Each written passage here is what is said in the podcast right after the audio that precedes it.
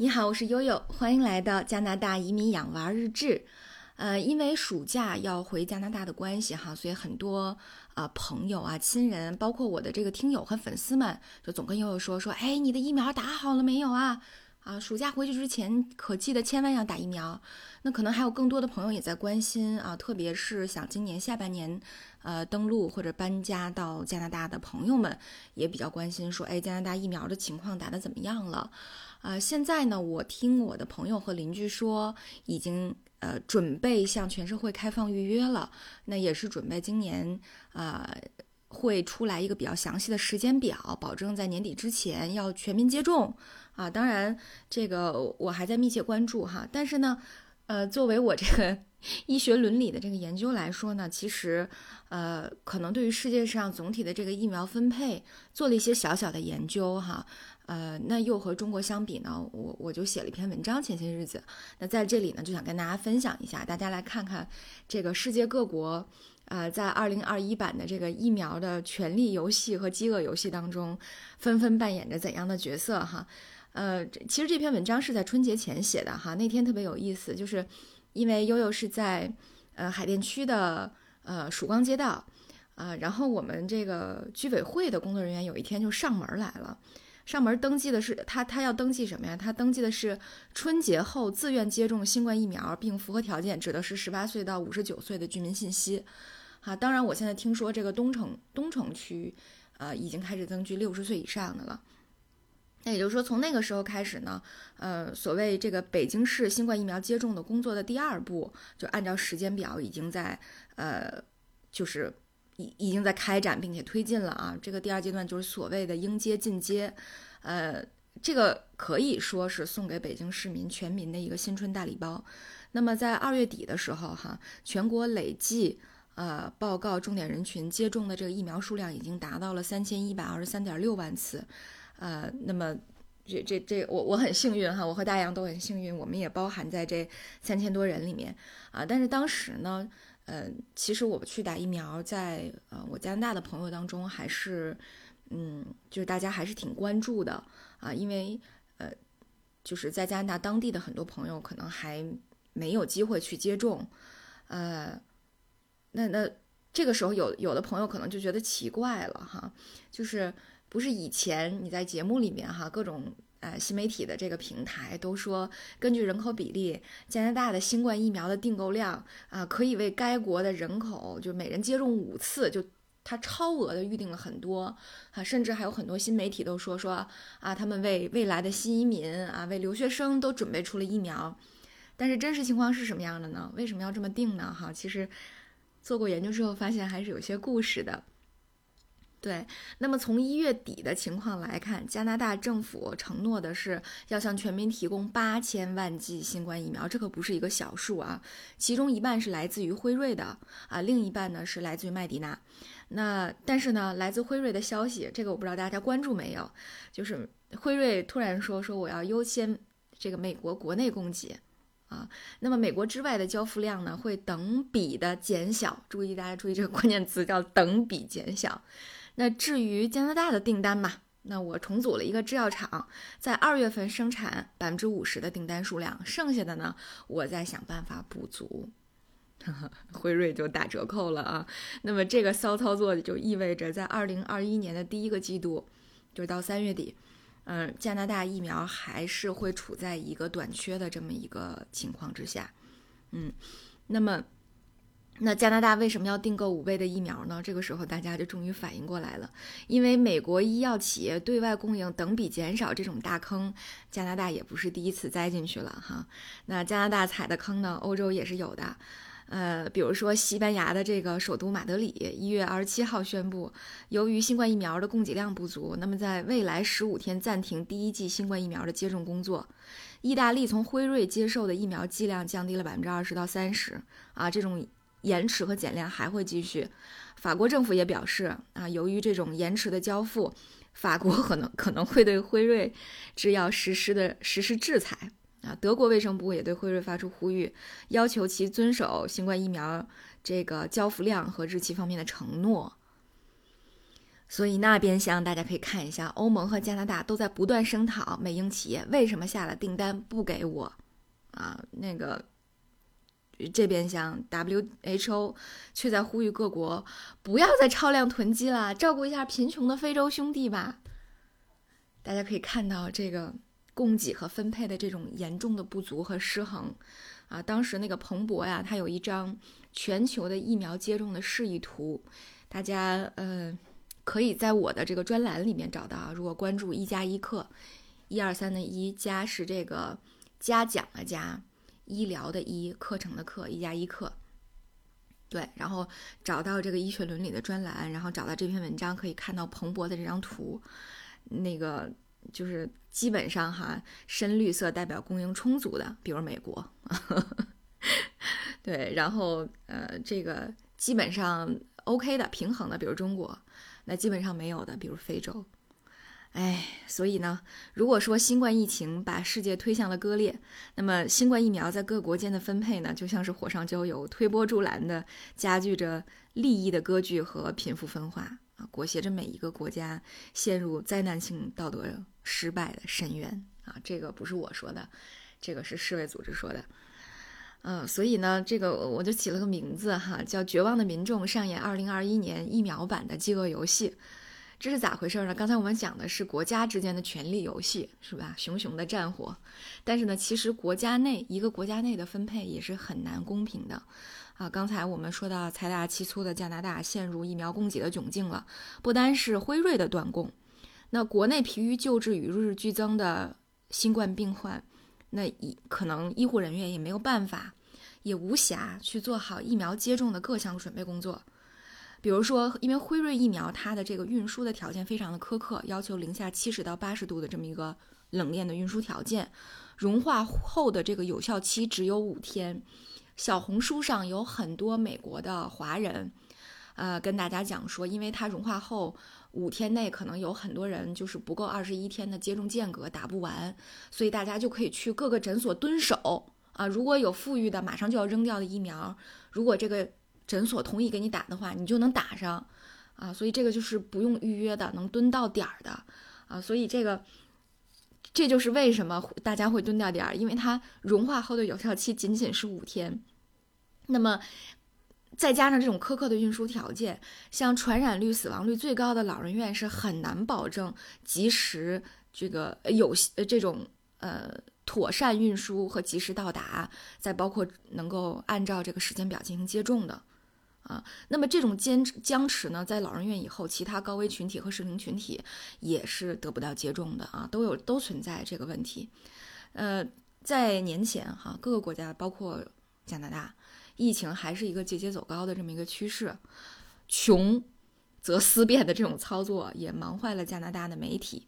啊，比如说安大略省的一家医院啊，他特这个这个消息当时特别轰动，就是他的管理层是一个医院的一个部门的总监，利用权力之便，让他的家人在看病的利用看病的这么一个机会，提前在这个医院接受了新冠疫苗啊，经过调查发现涉事的高管已经到了退休年龄。其高管和他的家人都到了退休年龄，啊，本来他们就属于可以接种的范围，但是却排不上，于是就顶风作案，违规操作，啊，这个也是挺让人唏嘘的。后来这个医院的总监就宣布他啊，那那我就退休了，啊，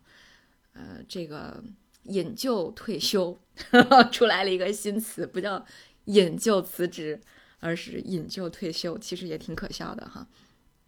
对，然后另外呢，还有一些害怕打不上疫苗，加拿大的雪鸟一族。雪鸟一族是什么呢？就是，呃，因为加拿大冬天很冷，就有点像咱们这个东北到三亚、海南去过冬一样。呃，加拿大的雪鸟一族呢，它会飞到比如说美国的什么啊圣地亚哥啊，这个这个这个就就就很很暖和的地方去过冬啊，很多老人都是这样。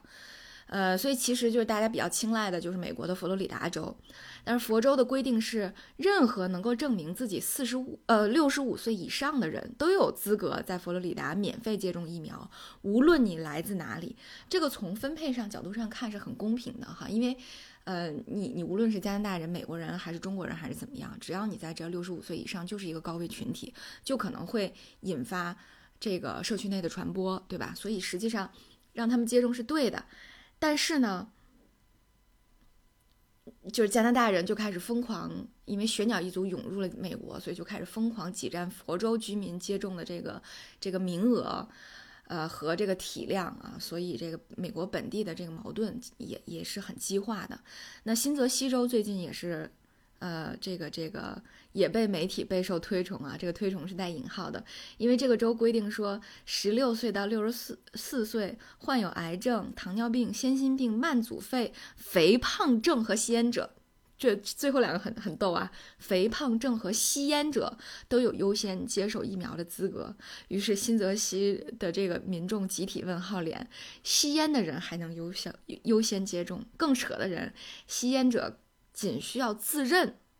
都不需要自证，你只需要填说“我吸烟”，连抽一口都不需要啊，那个就就可以去打疫苗，所以导致其他州的民众就挤爆了新泽西。哎，再来看看英国啊，英国也挺有意思的，英国有很多这个高端俱乐部推出了什么呢？叫阿联酋疫苗之旅啊，六十五岁以上的会员可以提供辉瑞、美国辉瑞或者中国国药集团的新冠疫苗。啊，短时间这个这个俱乐部就收到了两千余份的入会申请，嗯，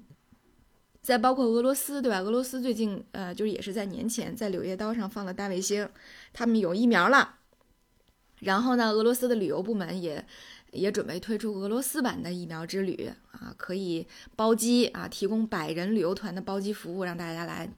俄罗斯打疫苗。那么。加拿大很多知名的华人媒体啊，包括这个我师我师妹在的这个多伦多头条，都把这个现象称之为“二零二一这个疫苗版的饥饿游戏”，就是这些优先获得新冠疫苗的群体，要么利用的是地理优势大肆投机，要么掌握着资源这个资源分配的权利，要么是那些经济实力雄厚、拒平民工薪阶层于千里之外的人。啊，就拿推出疫苗之旅的这个英国的高端俱乐部来说，刚才我们说了，马上就能接受两千多份入会申请，那这个入会的年费多少钱呢？这个入会的年费高达二点五万英镑，差不多是二十万人民币左右啊！而且呢，还要求你的净资产不得少于八亿美元，也就是五十亿人民币左右的家产。哎呀，于是这个。这个医学伦理所谓的分配公平，就成了，呃，这个新冠疫苗普及的一个硬伤了。那么，在悠悠这个研究的范围内，哈，这个 WHO，呃，在二零一三年曾经发过一个叫《紧急人道主义疫苗接种计划的伦理考虑》，它在里面就讲说，这个疫苗应该怎么分配呢？疫苗的分配的原则应该是平等原则，不应该歧视。那是指什么呢？指每个人都应该有同等的机会接种疫苗。但是在紧急情况下，大家都想听但是后面的话哈。可以优先分配给高风险或高传播的人群，这对提高公众对疫苗接种计划的信任是至关重要的。呃，那其实大家可以想一想啊，数量有限的新冠疫苗无法优先接种给那些最需要他们的高风险群群体，而是流向了那些没那么急需的人，所以这只能让公众对疫苗接种质疑的声浪越来越高，甚至导致疫情愈演愈烈。那么。早在二零二零年的下半年，疫苗没有上市的时候，WHO 各国政要啊、公共卫生的专家，呃，就当时说怎么确保公公平的分配，大撕过一场。WHO 是主张说要按照各国的人口统一分配，就大家把疫苗集中起来，让我们统一分配啊，然后要优先照顾，呃，医护医护人员啊，六十五岁的老人呐，有基础病的患者呀，还要照顾到种族和贫困人口，那。国国际的工位工位专家是认为说，不能一刀切，光照顾特殊群体，而忽视不同地区的感染率。哎，这个也是挺有意义的一件事儿，对吧？那应该按照国际援助的原则来管理，关键的医疗资源应该向疫情最为严重的地区倾斜。但是呢，各国政府一品说，那国际工位专家这个就话里有话，谁不知道现在全世界的重灾区是美国呀？资源都往美国倾斜，那其他地区的疫情还怎么控制呢？所以啊，在去年的七月份，韩国总统文在寅、加拿大总理总理特鲁多、埃塞俄比亚的总统、新西兰的总理，呃，八国领导在《华盛顿邮报》发表过一个联名的署名文章，号召这个疫苗分配应该平等。结果互撕的结果啊，就是有十九名公卫专家在那个 Science，就是顶级的这个科学杂志上，呃，这个发表了一份政策性的，就讲他讲了一个叫公平优先模式的伦理框架，就这个框架就是在疫苗分配中的三个道德原则，也就是说有利于大众尽量减少危害，这是第一个原则。第二个是优先照顾贫困或平均寿命比较低的国家，那么第三个就是避免分配中的歧视。啊，那原则有了，但是问题也来了。实际操作中，究竟如何安排分配的顺序和流程，以求公平的最大化呢？那分配机制是这样确定的啊：第一阶段利用标准减寿年数，这叫什么？就是由于疫情导致早逝年龄相比世界平均寿命减少的年数，对吧？就是平世界平均寿命减去由于疫情导致的这个早逝的年龄啊，得到了一个年龄差。嗯，根据这个年龄差作为健康评估指标来指导分配。第二个阶段呢，就可以融入其他指标来量化疫情给经济社会带来的后果，啊，尽量的影减小它的影响。那么第三个阶段，当我们的疫苗充足以后，呃，可以优先将疫苗给那些这个病毒感染率高的国家啊，这个听着还稍微的公平一点儿。呃，这是一个相对来讲还比较公平的方案啊，同时也是把丑话说在前面，呃，特别是倡议了某些国家不要光想着国家的利益至上，对吧？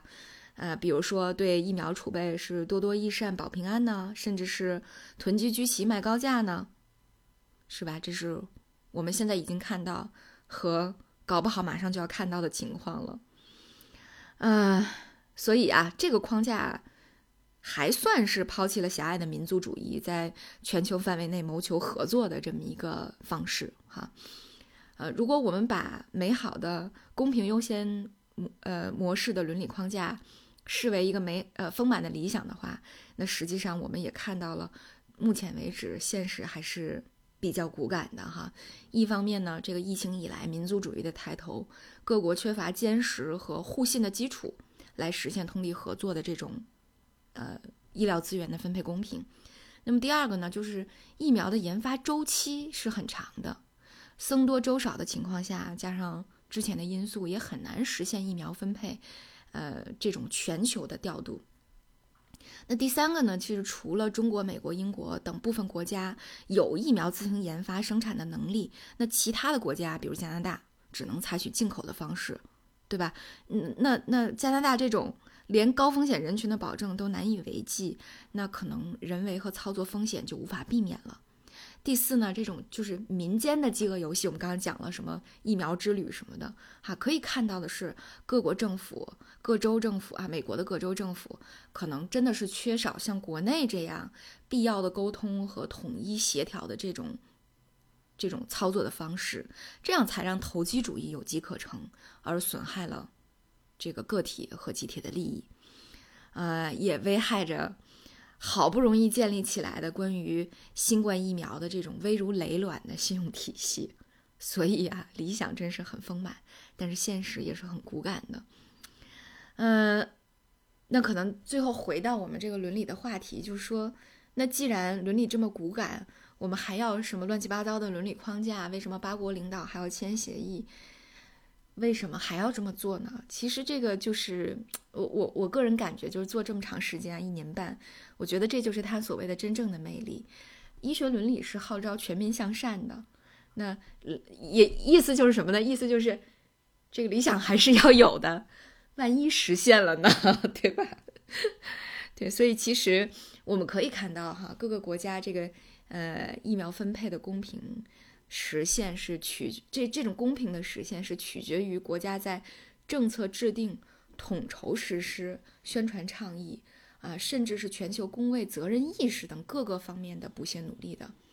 呃，在在就整个节目的开头的时候，我说过这个北京疫苗分配和接种工作的这个安排。是我们国家一个工位和执行部门在坚持公平最大化原则时候的一个缩影，就是我当时特别感动哈，这个居委会都上门来服务了，啊，都一个一个确认说你们打没打，要不要打，所以其实我国对呃，这个通过疫苗接种工作严谨有序的开展啊，对对，这是对内的。那对外呢，又通过对友好邻邦的道义援助，呃，其实是让国内的公众对接受新冠疫苗的信心大增。关键是呢，它也证实了，有的时候伦理框架它也不是一个，呃，这个天方夜谭，还是能够在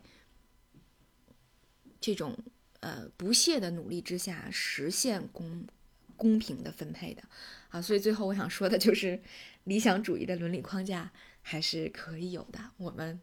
不就实现了吗？好吧，那这一期啊，关于。呃，加拿大关于全球、关于中国的这个疫苗分配的故事，就给大家讲到这儿。感谢大家的收听，我是悠悠。